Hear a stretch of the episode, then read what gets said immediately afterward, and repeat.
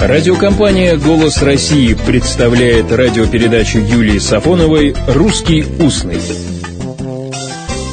Здравствуйте.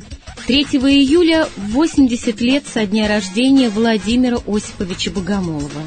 Автор повестей Иван Зосев Кригере, рассказов «Первая любовь», «Кругом люди», автор всемирно известного романа «Момент истины» в августе 44-го.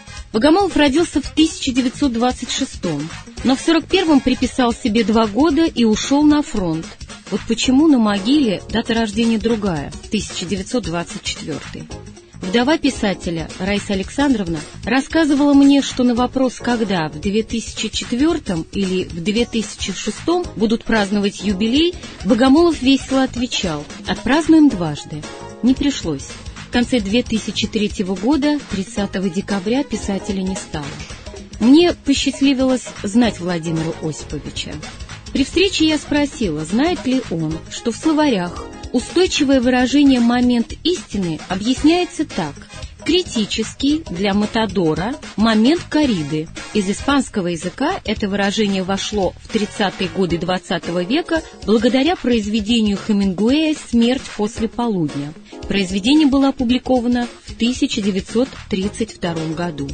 Владимир Осипович ответил мне, что о хемингуэевском моменте истины ничего не знал, Название «Момент истины» было дано роману сразу, но по настоянию одного из редакторов, которому такое название показалось слишком философским, роман был назван в августе 44-го.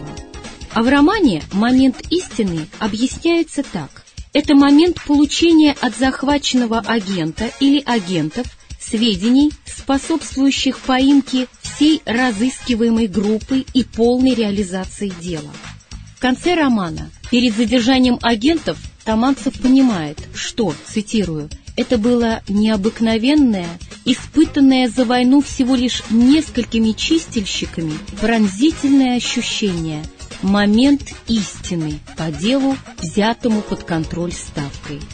И, кстати, кто такие чистильщики? В романе им дано такое толкование – чистильщики, очистить, очищать районы передовой и оперативные тылы от вражеской агентуры. Жаргонное обозначение разыскника военной контрразведки.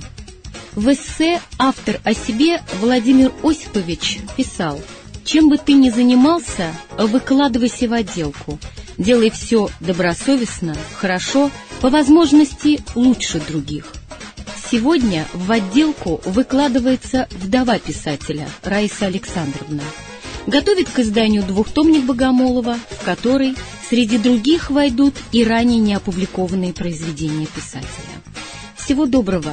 Выкладывайтесь в отделку, и пусть у каждого из вас будет свой настоящий момент истины. «Русский устный» – программа Юлии Сафоновой.